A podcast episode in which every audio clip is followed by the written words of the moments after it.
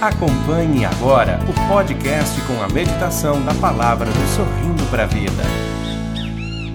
Pelo sinal da Santa Cruz, livrai-nos Deus, nosso Senhor, dos nossos inimigos, em nome do Pai, do Filho e do Espírito Santo. Mateus capítulo 13, versículos 31 e 32. Assim nos diz a palavra de Deus. Jesus apresentou-lhes outra parábola ainda. O reino dos céus é como um grão de mostarda que alguém pegou e semeou no seu campo.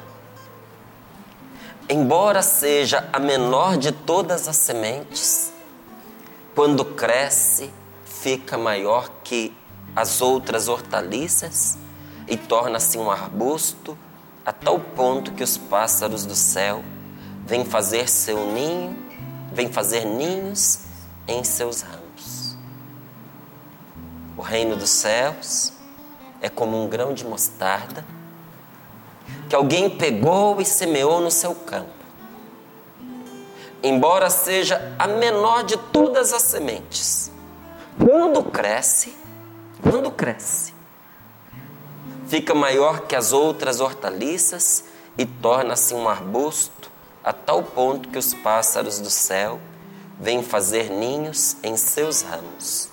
Palavra da salvação. Glória a vós. Glória a vós, Senhor. Essa palavra não está falando, gente, de, de semente. Essa palavra está falando do plano de Deus para a nossa vida. Essa palavra está falando de nós. Jesus compara com um grãozinho de mostarda, porque quem já viu, grão de mostarda é a coisa mais fácil de perder. Porque é tão pequenininho e é pretinho, né? Caiu no chão, vira, vira sesco. É poeira. É varrido junto com a sujeira. E talvez quem olha assim num primeiro momento não dê muito valor. Só que quando, como diz Jesus, quando cresce, se torna maior das hortaliças. E talvez para muitos você tenha sido como um grão de mostarda, ou talvez você esteja sendo. Quando na sua casa olham para você, você é o menor de todas, né? Às vezes é o menos expressivo, às vezes é o que menos chama a atenção das pessoas. Talvez seja o que menos se destacou. Talvez seja aquele que demonstrou menos habilidades. Estava escondido aos olhos das pessoas. Mas aí vem a palavra de Deus e diz que no reino dos céus, por vezes aquilo que é pequeno, quando cresce, fica maior que todas as outras coisas. Talvez o que faltava era o terreno certo para você desabrochar, para você crescer, para você dar os seus frutos. Porque quando Deus pensou você, pensou você nas coisas dele. Pensou você intimamente ligado à obra dele. Por isso que essa palavra aqui diz algo que a gente não pode dispensar. Tem uma palavrinha aqui que se você ignorar, você esvazia quase todo o sentido desta parábola, que é a palavra quando. Embora seja a menor de todas as sementes, quando cresce, quando cresce. Por isso eu e você não podemos encruar. Nós não podemos enrijecer. Nós não podemos endurecer. Porque é, a vida com todas as coisas que a compõem, com os seus vais, com os seus vens, com as suas contradições, que tem muita contradição nesta nossa vida. É, a dor, o sofrimento fazem parte. Quantas vezes a gente fala isso aqui no Sorrindo para a Vida? Porque é pão nosso de cada dia lidar com a dor e com o sofrimento.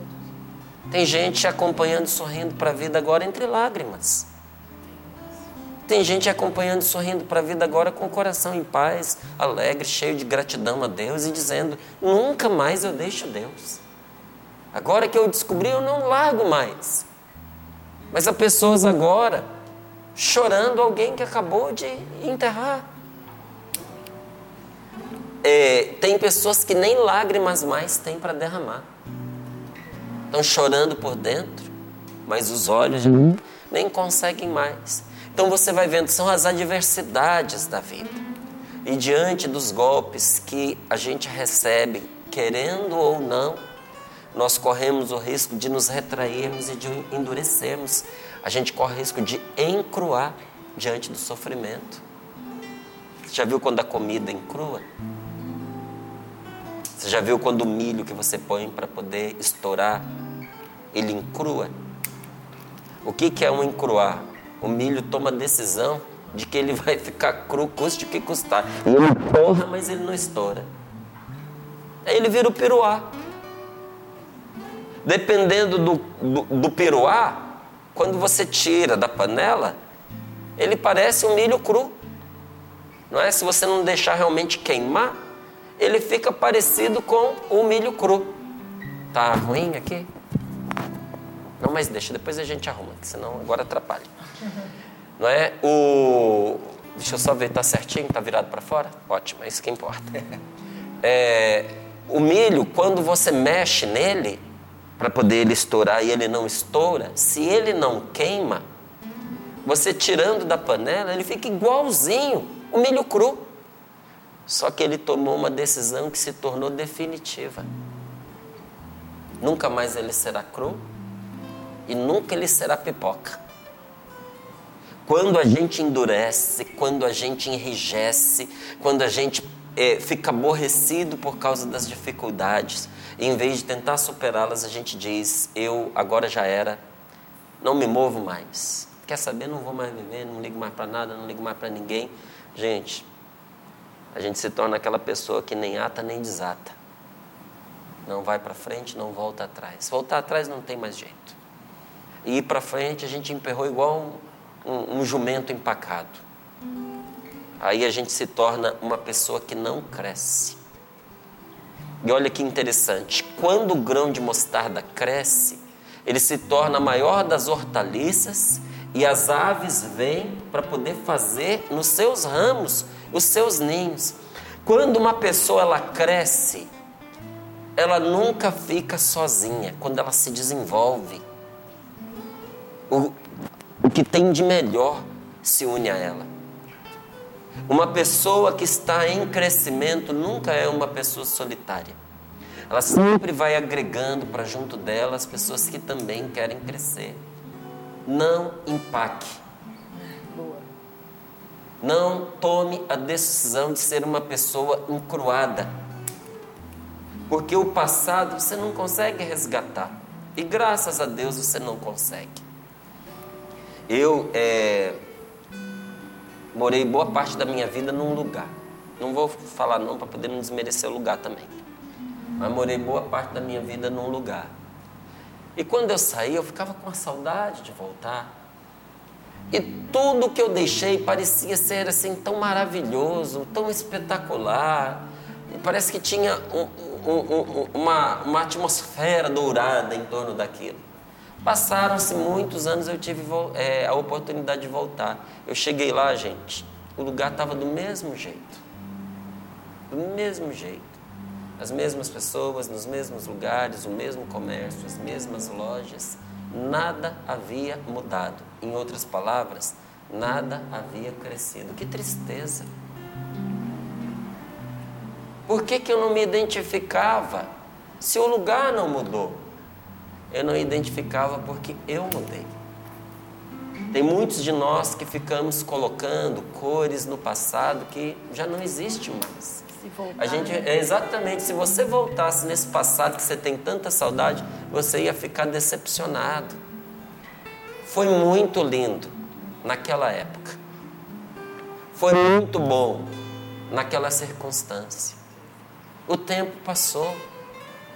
Agora é outra história, você é outra pessoa, é outra vida que te espera agora. Vida que pode ser linda se você não encruar e vida que você vai perder se você encruar. E quando você olhar lá na frente, você olhar para trás, você vai dizer: Eu perdi a oportunidade de viver aqueles momentos. Eu tenho dito para os meus filhos, sabe, constantemente: aproveite essa fase, não escape ao sofrimento, não fique se economizando, porque viver bem as coisas às vezes exige de nós um certo nível de sacrifício. Não, não escape do sacrifício, porque é o que transforma a gente. Se você escapar desse treinamento, você não será o que o treinamento fará de você. Se dedique, se abra, é, busque ser excelente naquilo que você faz, porque o momento de você se preparar é agora. E de onde que a gente tira esses bons conselhos? Das oportunidades bem vividas e mal vividas que nós enfrentamos. Ah, a gente. Isso é verdade. Se eu pudesse voltar atrás, quantas coisas eu faria melhor? Nem vou dizer para você que eu faria diferente. Eu faria melhor. Eu gostaria de fazer melhor as coisas boas que eu fiz bem no passado. Mas não adianta eu ficar chorando porque eu, eu deixei de fazer alguma coisa. Eu preciso usar o que eu aprendi para agora. Eu preciso ser excelente agora. Eu preciso fazer bem agora. Eu preciso viver bem esse momento agora. Não é? Só esta vez você vai ter chance de lidar com essa dor, com esse sofrimento que você está passando hoje. Quando vier outro, será outro, não será esse. A maneira de viver bem, de sorver esse sofrimento, de transformá-lo e de superá-lo, você só tem agora essa oportunidade. Quando passar, passou. Tire nesse ensinamento tudo que você pode. Faça com este sofrimento que está moendo você, faça com ele o que ele está fazendo com você. Moa-o também. Faça com o seu sofrimento que a gente faz com a cana mague, mastigue, para você tirar o suco desse sofrimento. Tire dele tudo que você pode em seu favor. Aprenda tudo que você puder aprender com ele. Tire deste mal que te aconteceu um bem. Aproveite para crescer e não incrue de jeito nenhum. Tá certo? Essa é a coisa mais importante para nós. E aí vem Jesus e diz aqui: o reino dos céus é como um grão de mostarda que alguém pegou e semeou no seu campo, embora seja a menor de todas as sementes, a ênfase não está nesta primeira parte. A ênfase está em quando cresce. Fica maior que as outras hortaliças e torna-se um arbusto a tal ponto que os pássaros do céu vêm fazer ninhos em seus ramos. Outro dia eu falava aqui para você sobre o reino dos céus, que às vezes a gente tem é, dificuldade de entender o que é o reino dos céus. Você quer entender de uma forma diferente e verdadeira? Troca reino dos céus por vontade de Deus. Troca reino dos céus por plano de Deus na sua vida. Não é? Então, o plano de Deus para nós a vontade de Deus para a nossa vida é como um grãozinho de mostarda que alguém semeou no seu campo. Que às vezes o que Deus sonhou para nós parece uma coisa pequena, parece uma coisa de nada. Às vezes cumprir a vontade de Deus parece até é, dispensável, irrelevante, não é? Porque parece pequeno, mas seja a menor de todas as sementes, quando o que está plantado no nosso coração é de Deus, quando cresce, meu irmão, se torna maior do que todos os outros sonhos, do que todos os outros planos na nossa vida. O que é de Deus na nossa vida produz fruto, produz vida. Tanto que quando a gente faz uma experiência carismática, real, verdadeira, a gente aprende a consultar a vontade de Deus. A gente vive se fazendo essa pergunta: será que esta é a vontade de Deus? Até diante de uma coisa aparentemente boa que chega para nós, nós fazemos uma pergunta: tá bom, isso parece muito bom, mas isto é a vontade de Deus para minha vida? Porque a tentação também se disfarça de bem. E às vezes aquele bem aparente é um bem, mas é um desvio de algo melhor. Não é? Tem gente que é maliciosamente inteligente. E às vezes a pessoa quer prejudicar a outra, mas não quer que a outra perceba. Então, percebendo o grande bem que aquela pessoa vai alcançar, traz para ela um bem menor. E até quem está de fora diz assim: nossa, a pessoa gosta da outra. Olha a proposta que fez para ela, né? Propôs para ela uma coisa tão boa, é, só que tinha maldade no coração. Essa coisa boa é para desviá-la de algo melhor e maior, que é dar muito mais resultado lá na frente. Às vezes no mundo empresarial isso acontece tanto. Às vezes no mundo comercial isso aparece tanto. A pessoa chega com uma proposta boa, mas na verdade ela não está pensando no seu benefício. Ela está visando a ela.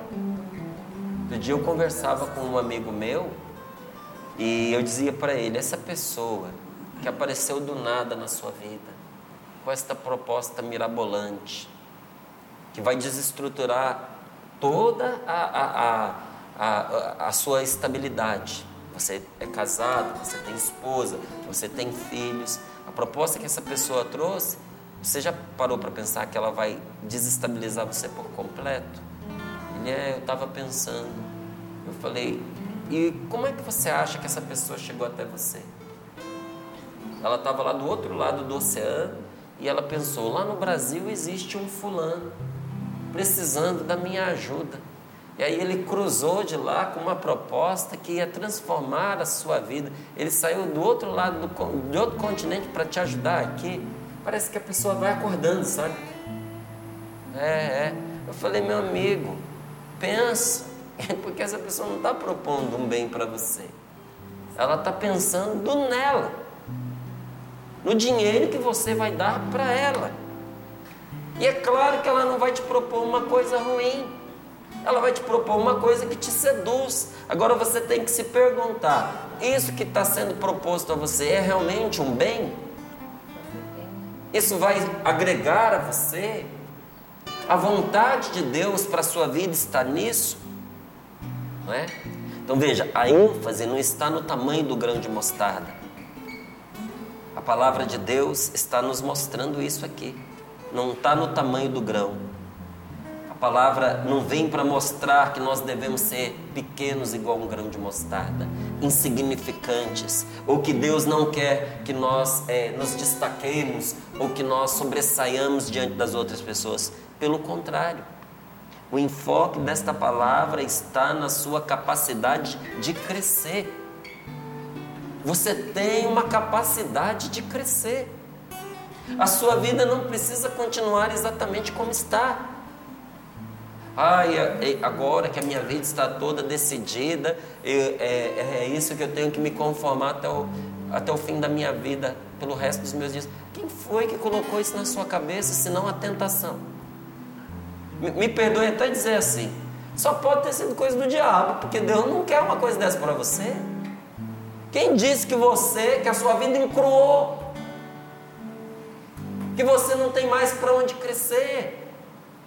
Enquanto você respirar sobre este mundo, você tem por onde crescer, você não tenha dúvidas disso. E a palavra de Deus vem nos dizer: o reino dos céus dentro de nós, a vontade de Deus para a nossa vida, o plano divino para nós, ele tem uma capacidade imensa de crescer e torna a nossa vida de tal forma grandiosa, generosa, que até mesmo os pássaros do céu se assentam em seus ramos. Mesmo o que tem de mais belo mesmo aquilo que voa alto perto de Deus, vem se unir a nós. Então veja, não é justo a gente alimentar aquela visão que justifica o complexo de inferioridade. Ah, porque a gente que é de Deus, a gente tem que ser para baixo, a gente tem que ser pequeno, a gente Nosso Senhor nunca propôs isso. Quando Jesus disse para a gente ser o último, ele explicou o que, que significa ser último é se colocar a serviço de todos. E olha que interessante, quem serve a todos aumenta a sua capacidade quase ao infinito. E a pessoa que quer ser servida por todos vai encruando. Quem fica deitado igual um pachá, só sendo servido, vai encruando. Quem se levanta e vai servir as outras pessoas, ela vai se desenvolvendo, ela vai crescendo, ela vai se vai se fortalecendo, ela ganha experiência, ela ganha é, sabedoria, ela cresce em sabedoria, ela cresce, em graça, ela ganha o favor das pessoas. Pode ter certeza, alguém que está sempre ajudando todo mundo nunca fica sem ajuda. Alguém que só pensa em si morre sozinho e sem ajuda. Então, qual é a direção que nos faz crescer e qual é a direção que nos faz minguar? Então veja, quando Jesus nos indica um caminho que parece ser o menor, na verdade ele é o maior. Inclusive ele diz que no reino dos céus o que é maior é menor e o que é menor é maior. Então, aos olhos do mundo, aquela pessoa que está sempre a serviço de todos é um empregado, é um escravo, mas Deus diz: não. Segundo os meus planos, quem serve é que cresce, quem serve é que melhora, quem serve é que mantém a saúde. Você já prestou atenção que uma pessoa que está sempre cuidando dos outros não tem tempo para adoecer? Tem gente que não fica doente porque não tem tempo para ficar doente. Não tem. Tem pessoas que cuidam de todos e quem está de fora até diz assim: você toma cuidado, porque você vai acabar adoecendo. E tem gente que infelizmente começa a trabalhar com a pessoa para ela largar aquilo que ela está fazendo, para ela começar a cuidar de si, e aí quando a pessoa cai nessa tentação é que adoece. Entende? Pois é, exatamente. Agora, você já notou que uma pessoa que não faz nada adoece? Adoece. Olha, a pessoa preguiçosa, ela vai adoecendo, gente. Você pode até falar para mim assim, mas eu conheço preguiçoso que é super feliz. Não, não não. Depois que ele fecha a porta dentro da casa dele, ó, ou ele não vive com ninguém, ou ele vive em conflito. É difícil ter um preguiçoso que viva sem ninguém. Porque todo preguiçoso quer alguém para sustentá-lo. E quando ele tem alguém que o sustenta, mas ele é preguiçoso, ele vive em conflito. Ele vive brigando. Às vezes a pessoa vive fora de casa porque dentro de casa ele não tem paz, porque é preguiçoso.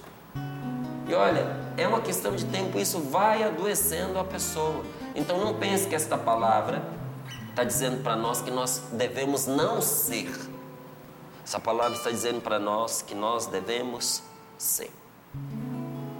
Quando houve uma situação em que um senhor idoso ele estava caminhando perto do mar, ele via que um menino corria, pegava uns negocinhos e jogava no mar.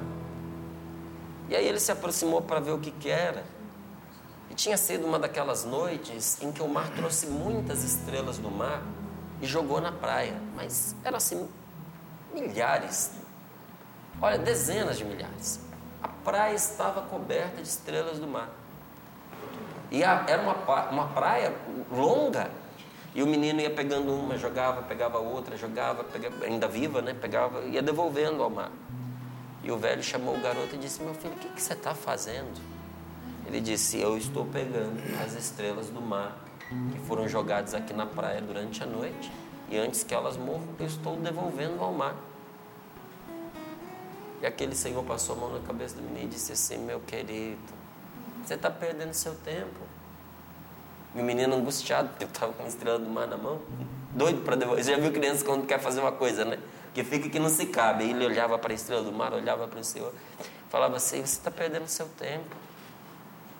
Porque por mais que você se esforce, olha a extensão desta praia, olha a areia, coalhada de estrelas do mar. Por mais que você tente, você não vai conseguir. É um trabalho além das suas forças. Eu daqui estou vendo milhares delas. Como é que você espera dar conta de todas elas? Ainda mais numa praia como essa, uma praia quilométrica, uma faixa quilométrica de areia. Não faz diferença que você as devolva ao mar. Isso é uma questão da própria natureza. E aí o menino olhando para aquele senhor disse assim: Não faz diferença para o Senhor, mas faz toda a diferença para essa que está aqui na minha mão. Para o Senhor não faz diferença, mas para essa que eu vou devolver, faz toda a diferença que eu estou fazendo. E jogou a estrela do mar no mar. Eu morei no, no Rio de Janeiro um tempo, na nossa casa de missão. Tiago Tomé estava lá nessa época, não era da Canção Nova, foi lá que a gente se conheceu. E o Tiago deve lembrar. Eu atendi as pessoas em oração o dia inteiro, né? Uhum. Dia inteiro. Eu chegava do seminário, fui seminarista, é? então eu saía, eu, o padre Wagner Ferreira, e um rapaz que não está mais na comunidade, o Chico, nós saímos todos os dias, 5 e meia da manhã, porque era lá no Rio Comprido, Rio Comprido, né? Rio Comprido. Lá no Rio Comprido, Seminário São José, e participávamos da missa lá bem cedinho, 6 e 25 da manhã a missa, entrávamos para participar das aulas, as aulas iam até quase uma hora, por aí, uma e meia, depois nós retornávamos para casa, chegávamos em casa tarde, era quando a gente ia almoçar, duas, duas e meia da tarde. Era quando eu, o Padre Wagner e o Chico estávamos indo almoçar por causa do horário é, da, da, da, da faculdade. Eu terminava de almoçar, eu começava a atender as pessoas. Eu atendia normalmente até as oito da noite. Eu tinha uma agendinha que eu ia marcando é, os atendimentos. Então eu, houve uma época que eu não tinha nenhuma vaga para atender ninguém nos próximos dois meses, todas as datas, todas as datas e todos os horários. De duas da tarde, de todos os dias, de duas da tarde até as oito da noite, estavam ocupados. Depois, por uma ordem da coordenação da casa que eu morava, porque eu atendia as pessoas na capela de dentro da nossa casa, eu reduzi o horário, porque acabava afetando o descanso dos missionários que moravam comigo. Porque oito horas da noite tinha gente lá em casa, não é? Então eu é, me adequei ao novo horário, mas atendia todos os dias. E um dia uma pessoa chegou para mim e disse assim: Você está louco? Esse tanto de gente que você atende todo dia. Você está pensando você vai conseguir atender. A pessoa induz essa expressão que você vai conseguir atender todas as pessoas do Rio de Janeiro. Gente, olha para mim. Eu nunca fui estúpido. Não sou, nunca fui e espero não ser. É claro que eu sabia que não dava para poder atender todas as pessoas. Nem o bairro. Não é? Nem o bairro conseguiria. Pois é, eu falei para ela, eu falei, eu, eu, é, é óbvio, óbvio que eu não vou conseguir atender todas as pessoas. Mas eu poderia atender todas as pessoas quanto eu consigo atender. E eu atenderei a muitas que, transformada por Deus, atenderam a outras, que atenderam a outras, que atenderam a outras, que atenderam a outras, e assim nós vamos acendendo a vela da fé, a vela da esperança e a vela do amor no coração das pessoas, porque hoje tem muita gente doente por não ter quem as escute. Então eu as escutava, eu rezava por elas, e eu preciso confessar a você, Quantos milagres eu vi naquela capela? Gente, as pessoas precisam ser escutadas. E olha, só de encontrar quem as escute sem julgá-las, de que as escute com amor, muita coisa já se transforma, já se resolve dentro dessas pessoas. Tem gente que só de contar para você o que ela está enfrentando, antes que você abra a boca, ela já encontra a solução. Na hora que ela está te contando. Ela já acha. Então né? veja, se é impossível mudar o mundo inteiro, é possível você mudar o mundo de uma pessoa. Uma palavra, um sorriso, a sua presença, um abraço conseguem transformar a história de uma pessoa. Um abraço, um sorriso, uma palavra desmantela um mal que a pessoa ia fazer. Eu recebi o testemunho de uma mãe me contando o que aconteceu com seu filho. Ele chegou para tomar café da manhã com ela, muito nervoso, mas carinhoso, presente, atencioso. Essa mãe tinha sempre a TV ligada ali no Sorrindo para a Vida. E o rapaz, que estava com pressa, foi perdendo a pressa. E ali no meio da do que ele estava ouvindo, da palavra de Deus, da oração, sentado com a mãe, conversando com ela. A mãe foi percebendo que havia um ar de despedida naquele diálogo. Mas o rapaz foi se desarmando, literalmente, Porque numa certa altura do programa ele pegou a arma que estava com ele e colocou em cima da mesa. Ele tinha ido se despedir da mãe porque ele ia matar uma pessoa e se matar em seguida. Já estava decidido, plano todo feito de como ele iria se vingar. Para não ficar, para poder sofrer retaliação, para não ser preso, ele ia se matar. E ali, ouvindo aquela palavra, Deus foi tocando no coração daquele moço e ele desistindo do mal que ele tinha intenção de fazer. Uma palavra pode mudar, sim, Senhor, sim, Senhora, uma vida. Por isso, nós nunca deveríamos desprezar as coisas pequenas. Nunca despreze a atenção que você dá para seu filho, para sua filha. Nunca despreze a alegria de se sentar com a sua esposa para escutá-la, de se sentar com o seu marido para ouvi-lo. Nunca despreze a necessidade de alguém que às vezes você julga que é tão pequena. Ah, a pessoa vai ficar chateada, ficar brincando por causa de coisa pequena. Pequena para você, para ela não é. Se é pequena para você, faz. Não te custa nada e para o outro às vezes significa tanto. Nunca nós deveríamos desprezar as coisas pequenas porque elas têm a possibilidade de crescer como o grãozinho de mostarda, de crescer, de dar um fruto maravilhoso, sem que nós saibamos como. Você não sabe como, mas Deus sabe como fazer esse fruto crescer. Você não sabe aonde que esse bem que você está fazendo vai desaguar, mas Deus sabe aonde ele chegará. E veja, muitas vezes nós não percebemos como cresce o bem, mas pode crer, o bem que você está fazendo está amadurecendo. E a nossa confiança nos dá a certeza de que nós devemos propagar quais sementes, quais grãos. O que que nós devemos plantar? É o grão da vida, da justiça, da paz, bem ao nosso redor, bem à nossa volta, sabendo que tudo que nós fazemos no Senhor não é em vão. Tudo que você está fazendo em Deus não é em vão. Tudo que você está fazendo por esse moço não é em vão. O que você faz pela sua filha não é em vão. Esse sofrimento que você gasta dedicando-se para cuidar do seu pai idoso não é em vão.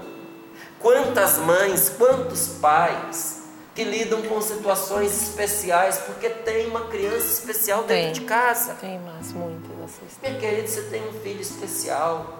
Meu irmão, você tem um filho especial. E Deus está santificando vocês em todo esse amor que vocês estão vivendo com esse menino, com essa menina. Não é tempo perdido, não é vida desperdiçada. Olha como vocês são unidos, quanto amor existe em vocês. Que bênção é essa criança na vida de vocês. Quantas pessoas que estão dedicando a sua vida a pais idosos, inválidos, inválidos do ponto de vista humano, mas não diante de Deus. Não é perdido o tempo que você está dedicando. Você que é esposa recebeu tantos conselhos para deixar esse homem, É porque está deficiente, porque sofreu um acidente, porque hoje é incapaz de ser para você o marido que você sonhou. Mas quando você casou, casou por amor e você disse na saúde ou na doença. E agora vem essas vozes diabólicas dizer para você largar e viver outra vida, arrumar outra pessoa. Mas no seu coração você sabe que este não é um caminho. Não é em vão o que você está fazendo. Você não está jogando fora a sua vida. Você não está desperdiçando a sua felicidade. É o contrário. Você está construindo o reino dos céus onde você está. Você está construindo o céu. Uma vez um garoto, esse não era bonzinho, esse era malzinho. Eu contei do bonzinho, né? Tem uns moleques que dão trabalho também. Já ouviu falar que tinha um senhor que era muito sábio. E que todo mundo que chegava lá recebia um conselho tão preciso que parecia que o velho tinha adivinhado que a pessoa tinha no coração. E ele perguntou, mas ele adivinha mesmo? Adivinha, ele acerta as coisas. Ele falou, tá bom. E o menino pegou um passarinho que tinha na gaiola, segurou ele de um jeito que não pudesse piar e levou ele escondido atrás, dentro da mão. E entrou na sala onde estava esse senhor, na casa dele, pediu licença, posso entrar? Pode sim, meu filho, entra. O que você deseja? Ele, não, é que eu gostaria de fazer uma pergunta para o senhor, já que dizem que o senhor é tão sábio. O que é que eu tenho aqui atrás, na minha mão? Aí o, o velho olhou para ele e disse: Você tem na sua mão e você tem um passarinho. Aí o menino pensou: O homem é bom mesmo, mas agora ele não escapa. Vou perguntar se o passarinho está vivo ou morto. Se ele falar que está morto, eu abro a mão e solto o passarinho. Se ele falar que está vivo, eu, eu mato o passarinho e apresento ele morto. Aí ele perguntou: E esse passarinho que eu tenho na minha mão, está vivo ou morto? O velho olhou para ele e disse: Depende de você. Se você quiser, ele está vivo. Se você quiser, ele está morto. Gente, o bem e o mal está nas suas mãos. Você faz com a sua vida o que você desejar. Isso é a liberdade que Deus nos deu. Isso é o livre arbítrio. Mudar ou não o dia de alguém, você decide. Você não pode mudar todo mundo, mas com certeza você pode mudar para o bem ou para o mal o mundo da sua esposa. Fala para mim sinceramente se você não pode mudar uma coisinha na vida da sua esposa hoje. Eu posso. A minha, vou encontrá-la depois de sorrir para a vida. Eu posso. Pode. Posso estragar o dia dela. Pode e sei também. muito bem como fazer isso. Mas posso tornar o dia da Rosa um dia muito melhor. Você pode ou não pode mudar o mundo dos seus filhos você for uma pessoa mais presente, mais atenciosa, mais carinhosa, mais sábia, inclusive mais temente a Deus? Claro que você pode. Você pode mudar a vida, o dia e a vida dos seus amigos e vou mais longe, até dos seus inimigos. Já estou terminando aqui, mas eu quero dar uma palavrinha a você que está grávida. Minha irmã querida, você que está grávida, você pode ser a promotora da vida que está dentro do seu ventre. Você pode cultivar e promover a vida desta criança, desse bebezinho. Ou você pode cancelar uma vida inocente e indefesa. É o passarinho nas suas mãos. Você pode deixar viver. Você pode tirar a vida. Você que tem empregados, você pode ajudar os seus funcionários a crescerem, a se aperfeiçoarem e serem melhores, ou simplesmente deixá-los é, serem usados, ou você mesmo usá-los para você lucrar mais. Eu olho aqui para as pessoas que trabalham conosco na Canção Nova, gente, nunca foi para mim um medo as pessoas se aperfeiçoarem e nos deixarem. Nunca foi. Porque se você melhorou a vida desta pessoa, você melhorou o mundo. E se a pessoa nos deixa, a gente tem que fazer uma revisão e pensar: por que, que essa pessoa está nos deixando? É só por causa de dinheiro? Ou tem alguma coisa a mais que a gente fez que afastou essa pessoa de nós, ou nós não fizemos, isso afastou essa pessoa de nós? Então eu não tenho medo de, ah, vamos manter a pessoa no razoável, porque assim ela depende da gente. Aí você nunca terá amigos, nunca terá companheiros, você terá escravos.